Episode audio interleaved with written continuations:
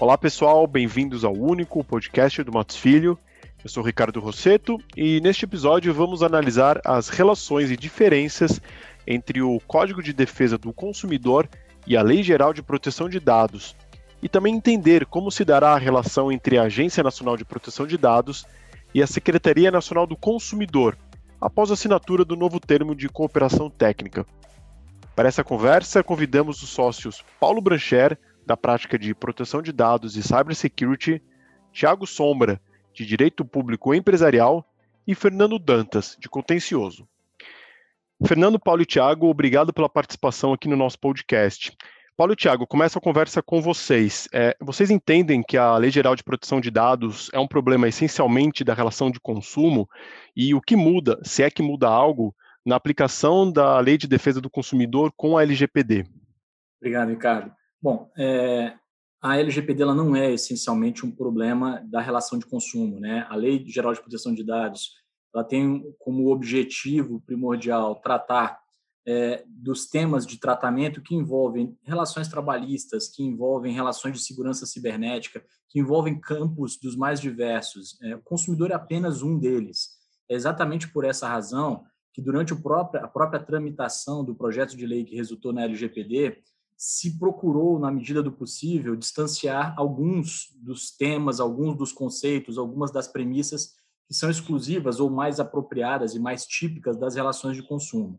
Então, eu diria é, essencialmente que não é um problema exclusivo de relação de consumo e tampouco essencial na medida em que a gente tem outras áreas que são diretamente afetadas, como segurança cibernética, é, é, é, direito do trabalho e, essencialmente, temas como direito bancário, direito dos contratos, e, e tudo mais. Eu queria acrescentar também, além do que o Tiago colocou, né, que uh, às vezes tem uma percepção que, que é tão parecido com os aspectos de consumo, né, mas tem, acho que tem dois pontos fundamentais aí para a gente levar em consideração. Né? Primeiro que, assim, claramente lá na, no Código de Defesa do Consumidor, a gente tem a, a, a, responsabilidade objetiva, né? Então, quer dizer, infringir o direito do consumidor, é, dever de indenizar é, é, dentro das regras ali típicas de responsabilização objetiva, que é algo que a gente não vê no âmbito da LGPD, por mais né, que, obviamente, a gente tem mecanismos muito parecidos ali, como inversão do ônus da prova, e até o, o, o titular do dado é, é, ter o direito né, de, de não responder, a não ser que tenha contribuído ah, com é, um, um, incidente de vazamento, com uma situação que resultou na infração à lei. Então, a gente tem até tecnicamente diferenças claras ali na aplicação da relação de consumo. Né? E a gente acho que tem que olhar um pouco historicamente também. Né? Quando a, o Código de Defesa do Consumidor foi aprovado, e, e iniciou sua vigência lá para trás, né? É, é, é, não dava nem para a gente imaginar é, um assunto como proteção de dados naquela época. Né? Então, ele foi se amoldando às situações em que é, é, a evolução tecnológica acabou resultando. Então, aplicar CDC hoje, né, é, nessa questão envolvendo proteção de dados, ele é um aspecto que a gente não pode desconsiderar, mas a gente sempre tem que entender que, essencialmente, a gente tem uma lei específica para tratar do assunto, uma autoridade específica para tratar do assunto, é, e, e olhar as questões do consumidor com a lente que ela deve ser olhada e não se apropriando daquilo que é efetivamente tema de LGPD e competência da NPD. E, Fernando, para quem está envolvido com a defesa do consumidor, quais experiências podem ser ressaltadas que podem impactar positiva ou negativamente a atuação da Autoridade Nacional de Proteção de Dados e a proteção de dados pessoais? Obrigado, Ricardo. É, eu, o Paulo falou, um, fez uma observação interessante no sentido de que, obviamente, existe um diálogo né, entre a, a LGPD e o Código de Defesa do Consumidor, mas existem diferenças é, muito importantes, né? Nós não sabemos ainda como, é, como as autoridades vão se comportar, é, como a comunidade jurídica, de uma maneira geral, é, vai, enfim, interpretar os dispositivos dessa lei. A gente notou um, um certo, uma certa ânsia inicial em equiparar muito esses dois regimes, né? É, e, e, procurar é, transplantar alguns dos princípios de, que são aplicados é, ou que estão previstos no Código de Defesa do Consumidor para servir como base interpretativa da, da, da, Lei Geral de Proteção de Dados e a gente precisa tomar muito cuidado com isso, né? Pelas diferenças que o, o, o Paulo aqui, é, importantes que o Paulo aqui já delineou. Um, um, ponto que eu acho interessante da gente é, discutir é que a defesa do consumidor, ela ao longo dos anos, ela também foi se tornando uma, quase que um, um pensamento muito anti-empresarial, né? É, de demonizar a figura do fornecedor. E isso não gera, em geral, é, bons resultados. Né? A ANPD já está dando alguns sinais positivos de que ela, ela veio não para ser uma, uma agência que vai, enfim, ficar voltada a, a, a punir, digamos assim, a, aqueles que, enfim, precisem é, adequar suas, suas práticas, e sim de orientar. Né?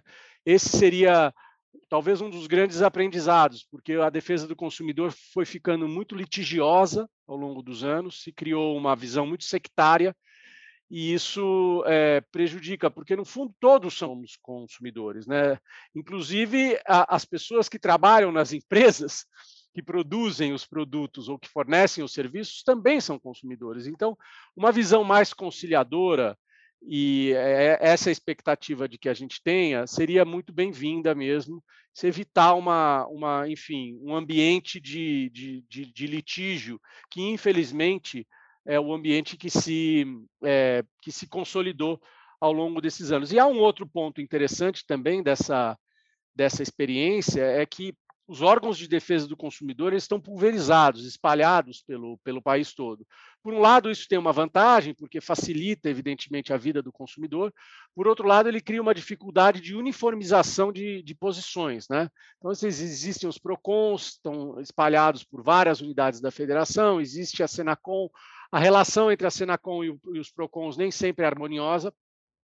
E, por enquanto, a gente tem uma agência central para é, para encaminhamento dessas questões de proteção de dados, o que nos parece é um, uma, assim, um avanço promissor para que haja, enfim, uma autoridade central e se evite é, posições conflitantes que, no fim, acabam prejudicando muito a, os destinatários da norma.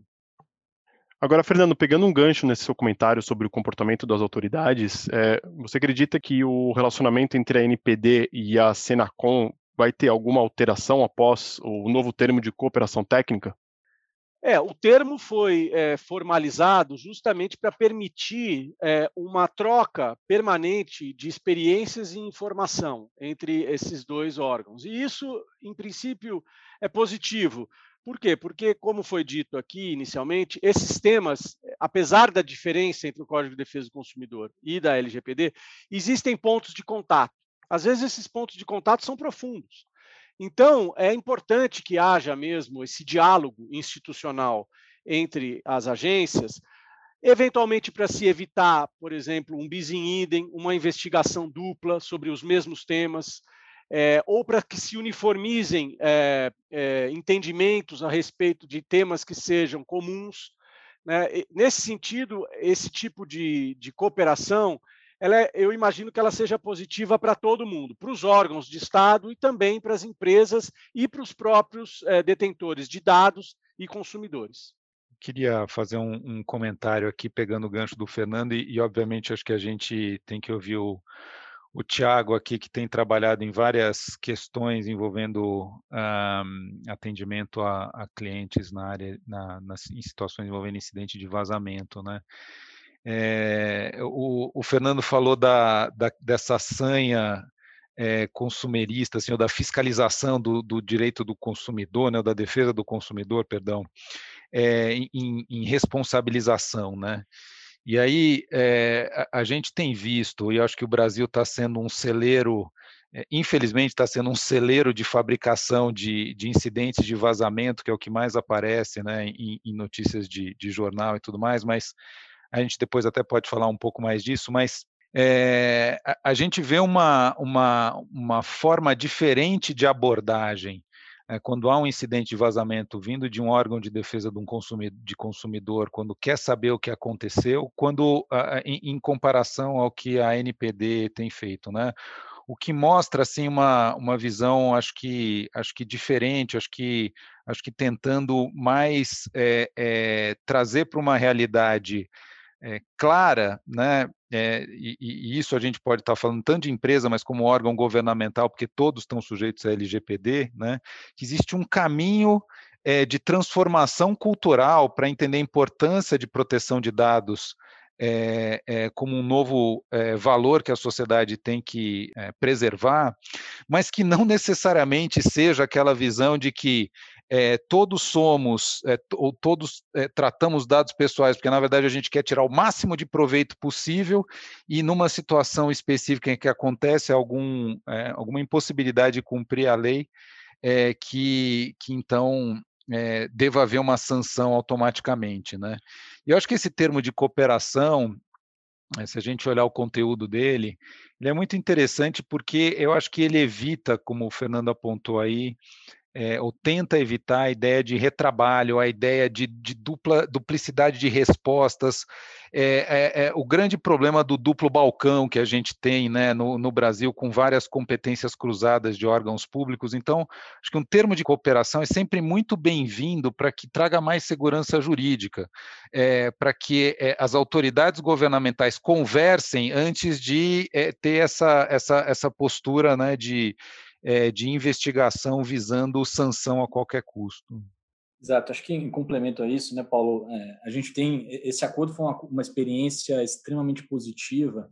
Havia um receio muito grande por parte é, das empresas do setor privado de que as relações ou as investigações é, de tecnologia conduzidas pela NPD de um lado e consumeristas de outro não dialogassem, que nós tivéssemos uma sobreposição constante é, de fatos e incidentes que eventualmente viessem a ser investigados, mas muito mais do que incidentes, de práticas efetivamente que o setor privado é, preconiza no relacionamento com seus clientes que pudessem eventualmente aqui criar algum tipo de é, inconsistência na forma como eles deveriam se apresentar perante uma autoridade em comparação com outra. Então, acho que é nesse sentido que o Fernando ressaltou um ponto muito oportuno, que é ter um, um, um, órgão centralizado, com competência, com conhecimento, com profundidade, com condições de estabelecer diretrizes claras para todo o mercado, sem precisar se apegar aos conceitos consumeristas.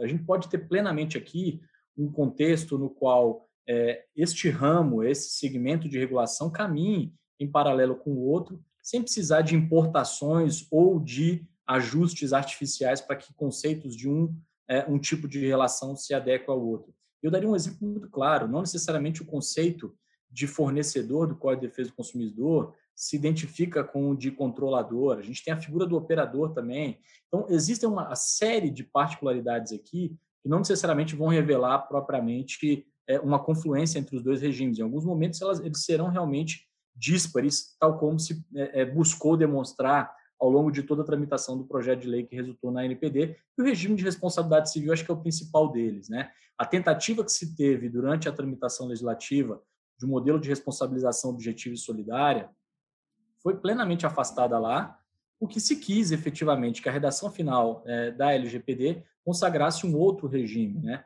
Então, quando a gente olha para um termo de cooperação técnica, onde a Senacom e a NPD entendem os chapéus que cada uma precisa utilizar e a forma como elas precisam atuar de maneira coordenada, a percepção que nós temos é que cada uma teria condições de conduzir as suas investigações, olhar para as particularidades do relacionamento é, existente e, a partir de então, definir se haverá um único sancionamento. O ideal é que isso ocorra. Né? A gente sempre fala do exemplo positivo do que aconteceu no relacionamento do CAD com o Banco Central. Demoraram 10 anos para ter um convênio que estabelecesse ali é, uma uniformidade de tratamento. Felizmente, a NPD e a Senacom conseguiram antes disso. Mas o desafio não é só com a Senacom. Né? A NPD tem o mesmo desafio de um termo de cooperação técnica com as outras agências que também têm uma capacidade de realizar aqui um enforcement de temas de defesa do consumidor, como a Anatel, por exemplo, como agências de, como a ANEL. Então, assim, esse papel não se encerra exclusivamente na Senacom ele também precisa ser expandido para as outras agências que, de alguma forma, também olham para a prestação de serviços, e muitos deles serviços essenciais, à defesa do consumidor. Acho que aqui é um, é um panorama muito importante para que nós destaquemos não só de experiências positivas, mas também dos resultados que precisam ser colhidos desse termo de cooperação técnica. E para fechar, eu diria assim, nós não sabemos, né? Porque a pergunta que você fez inicialmente, né, Ricardo, é como se desenvolverá essa relação. Nós não sabemos. O que nós temos é um, é um, é um princípio auspicioso, digamos assim, né? É uma intenção, um desejo de ambas as, as autoridades de estabelecer uma, um, um fluxo permanente de troca de informação e de diálogo. Isso por si só é positivo, justamente para evitar é, essa, o potencial de decisões conflitantes que hoje, talvez no Brasil, do ponto de vista é, do jurisdicionado, seja o maior e mais sério problema que, se, que, que, que vivemos. Né? Então, é um, é um, é um sinal interessante é, esse acordo, porque parece que é um diálogo para que cada um possa ficar no seu quadrado, entender qual é o quadrado de cada um e, para isso, dialogar. Então, a expectativa que a gente tem é que isso possa servir como um piloto para que novos acordos semelhantes sejam feitos, como disse o Tiago, entre, entre outras agências ou, enfim, entidades governamentais cuja prática acaba acarretando decisões é, disformes para o cidadão, né? apesar de tratarem de temas total ou parcialmente, parcialmente comuns. Perfeito. Vocês comentaram em relação aos incidentes de vazamento e eu gostaria de aprofundar um pouco mais a discussão em cima desse tópico. Por isso, Tiago e Paulo, eu volto a vocês é, para entender como que os órgãos de defesa do consumidor podem solicitar informações e iniciar processos de averiguação em paralelo com a ANPD. Eles podem solicitar. É, inicialmente, a gente tem casos aqui. É, a premissa inicial para a atuação de um órgão de defesa do consumidor em incidentes, e aí lembrando, até no cenário anterior à entrada em vigor da LGPD, era que o incidente sempre envolvia uma falha na prestação do serviço.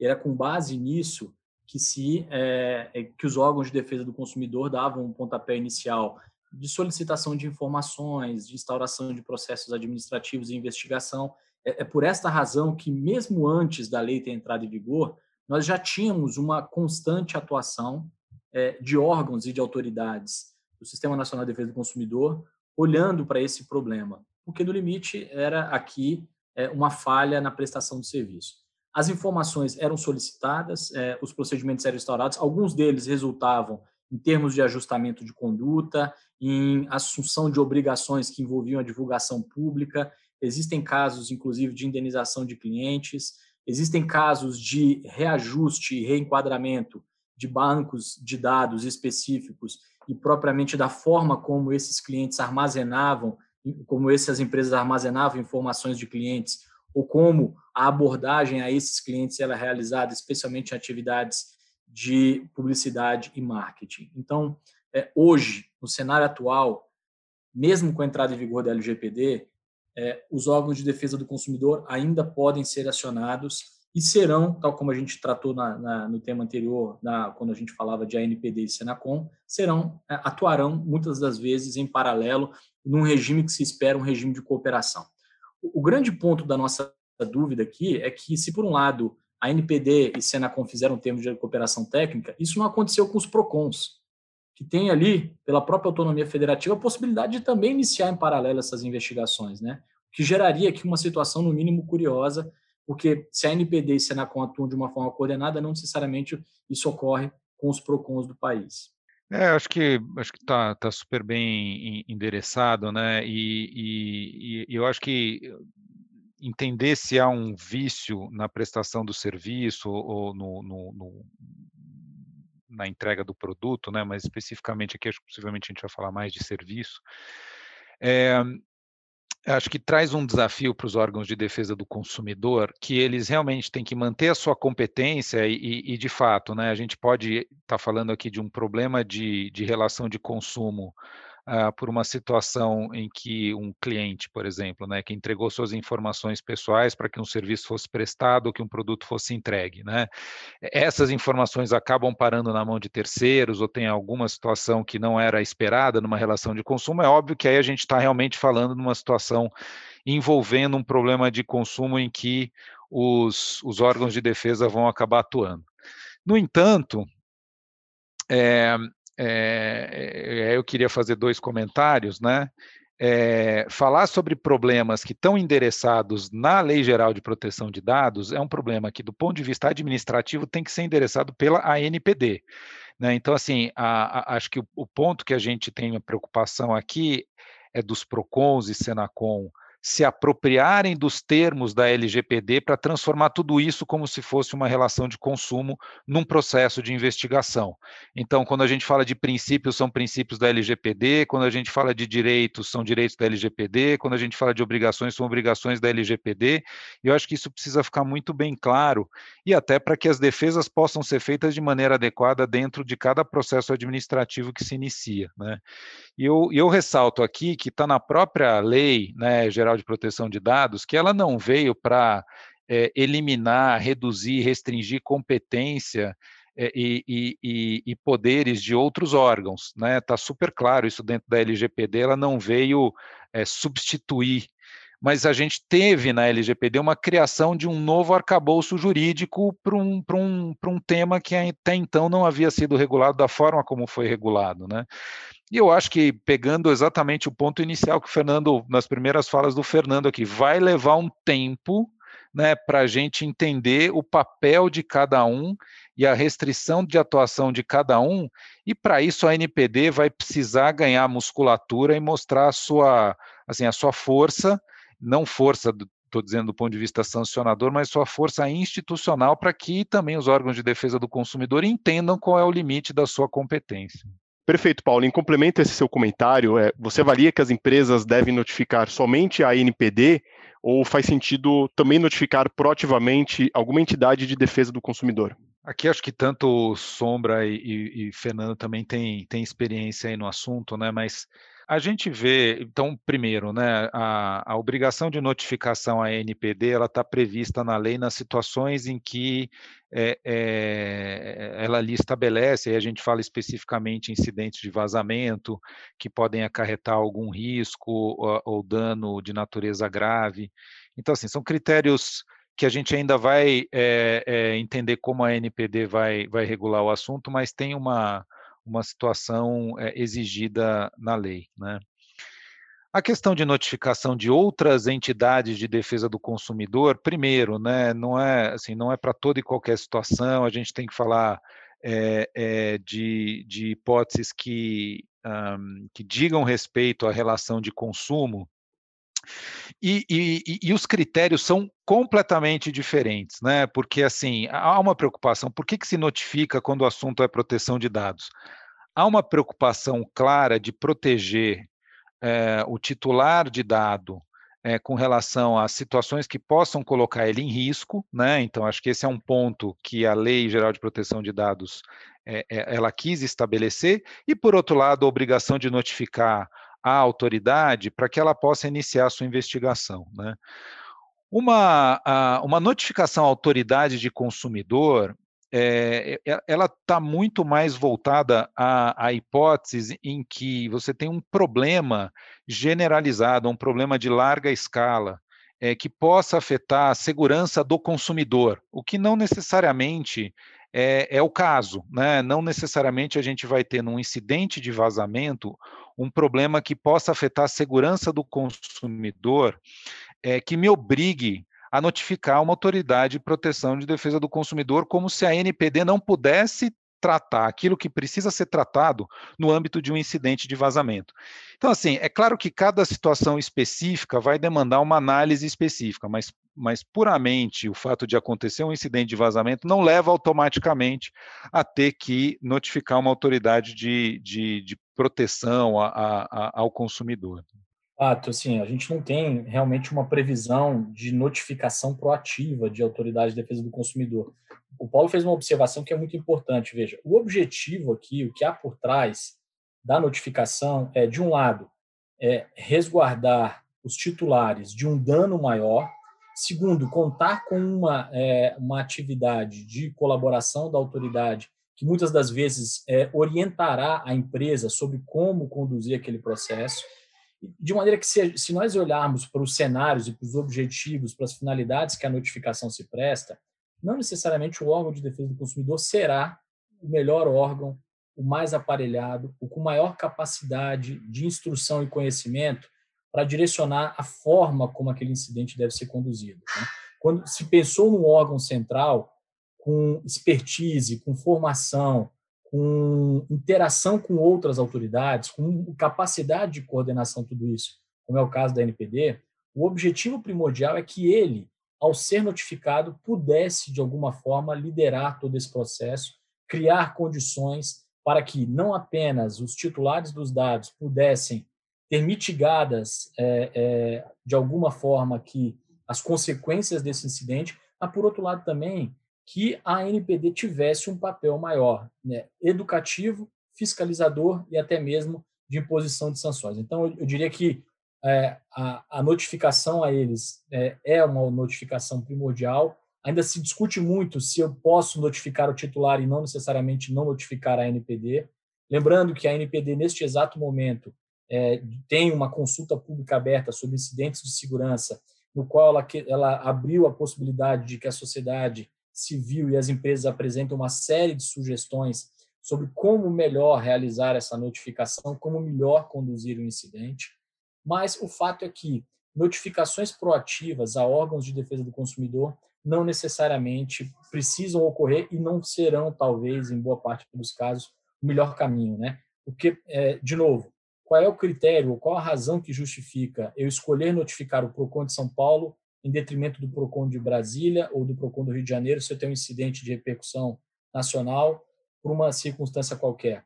Então, não, e, e de, uma, de, uma, outra perspectiva, a Senacom, por mais que ela seja a Secretaria Nacional, ela tem, ela tem um papel de coordenação, mas não necessariamente de exclusão da atuação desses PROCONs. Então, aqui, é, é, a, a atuação num sistema de coordenação e rearranjo não necessariamente será a melhor forma de conduzir esse processo o Paulo fez um apontamento importante eh, dos propósitos diferenciados que existem entre a notificação à NPD e a notificação que geralmente é feita aos, aos, órgãos de defesa do consumidor. Caso clássico de recall, por exemplo, né?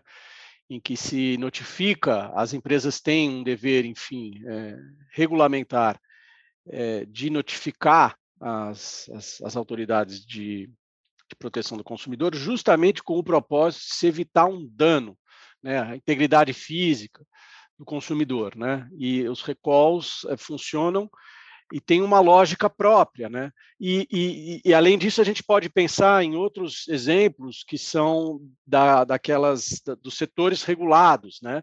E que têm certos é, compromissos ou obrigações perante as suas próprias agências. Então, imagina-se assim as, as, as empresas que estão submetidas ao mapa, à autoridade regulatória do mapa, as empresas que estão submetidas à autoridade regulatória da Anvisa e etc., que também é, têm deveres de notificação, desde que atendidos lá determinadas situações. Então, os propósitos também são muito diferentes.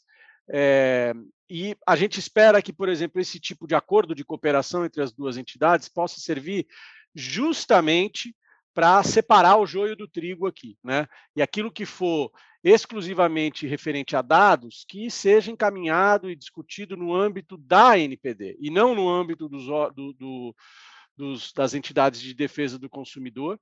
Agora, o tempo que vai dizer, o, o Tiago né, mencionou um exemplo clássico que deu anos e anos de discussão, aquela disputa entre o CAD e o Bacen. Esse assunto finalmente foi equacionado.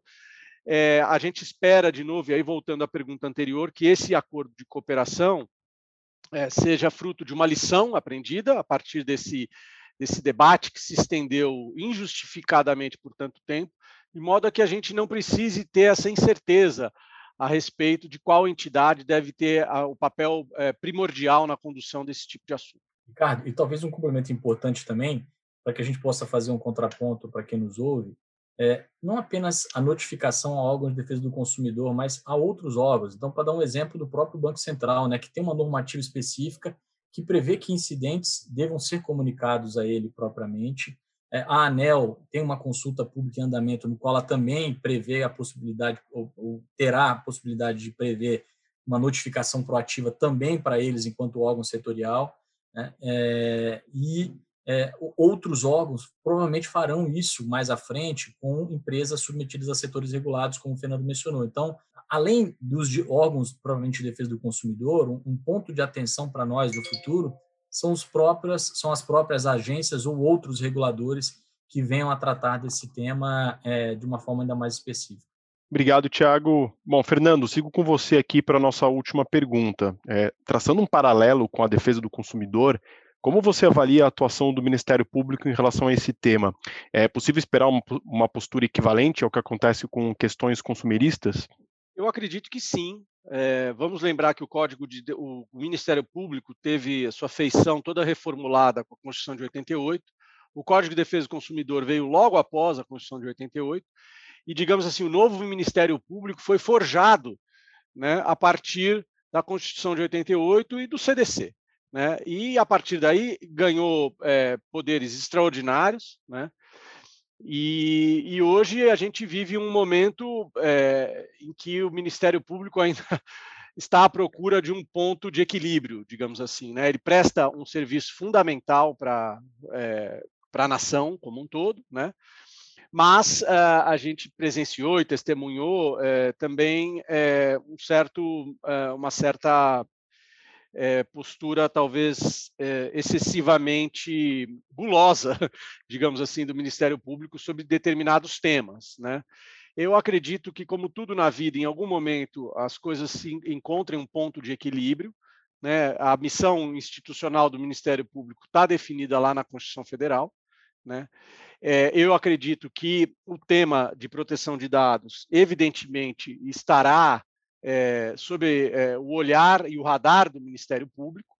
É, e agora é uma grande questão em aberto saber como que o Ministério Público vai é, se portar daqui, daqui por diante. Com os anos, por exemplo, o Ministério Público foi se especializando muito, né?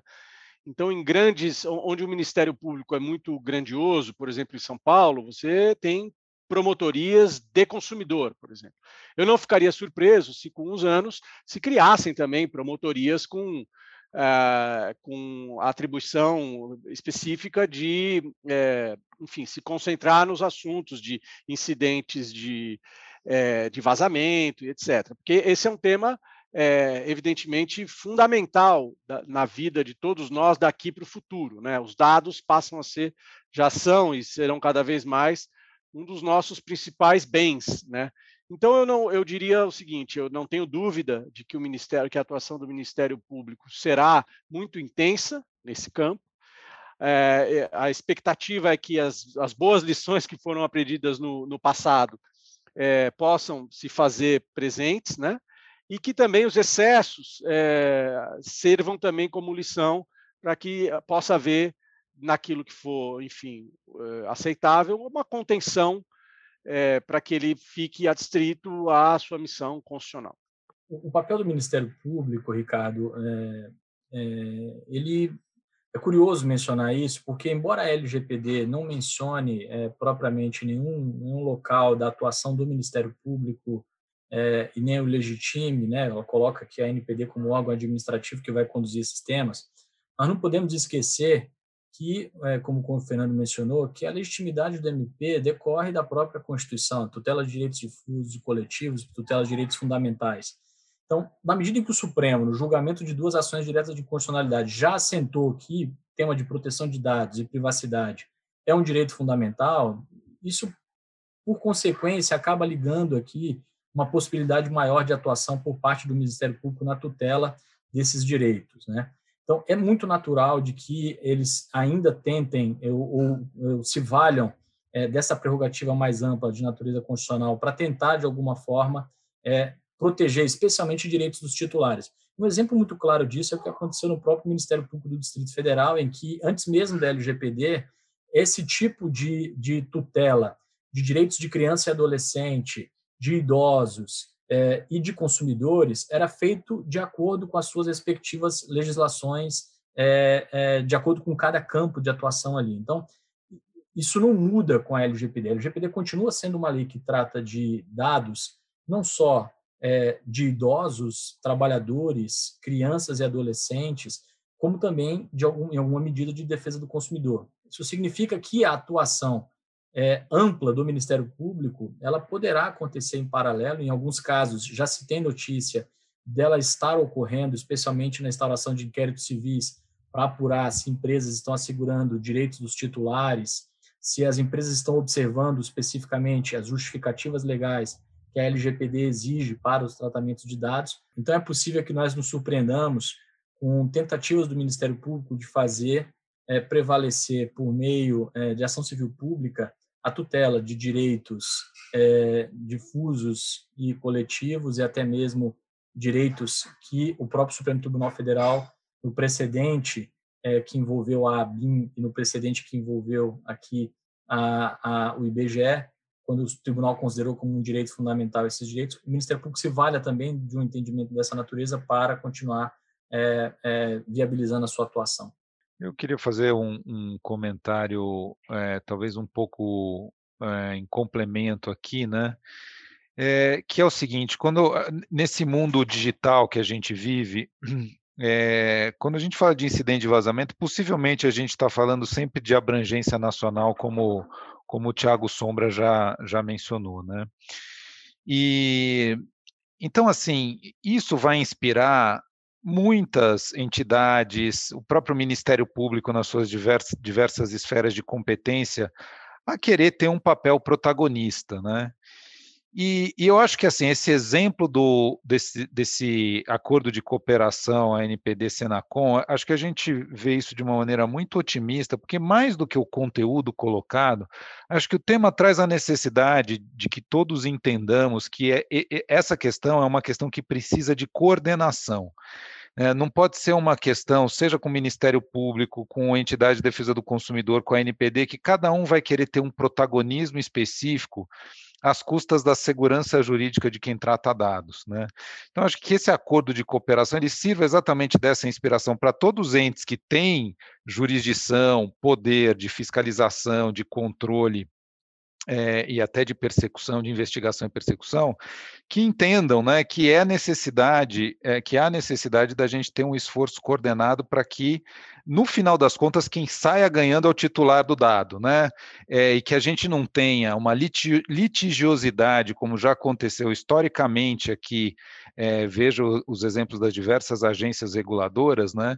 É, em que você leva para o judiciário uma discussão muito mais de competência do que do fato em si. E, e, e, no final das contas a gente não evolui naquilo que é o mais importante, que é a proteção, proteção do indivíduo, né? Então acho que é, a gente está vivenciando um, um, um, início de uma era que é bastante importante. Eu acho que essa mensagem desse acordo de cooperação ela deve servir muito de, de inspiração para os diversos, por, perdão, para os diversos órgãos de fiscalização e para o Ministério Público como um todo.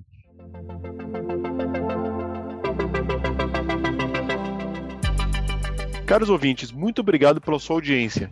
Lembrando que vocês encontram mais notícias e análises jurídicas exclusivas em nosso site. O endereço é matosfilho.com.br/único. E claro, sigam nossas redes sociais para acompanhar diariamente as nossas novidades. Até o próximo episódio.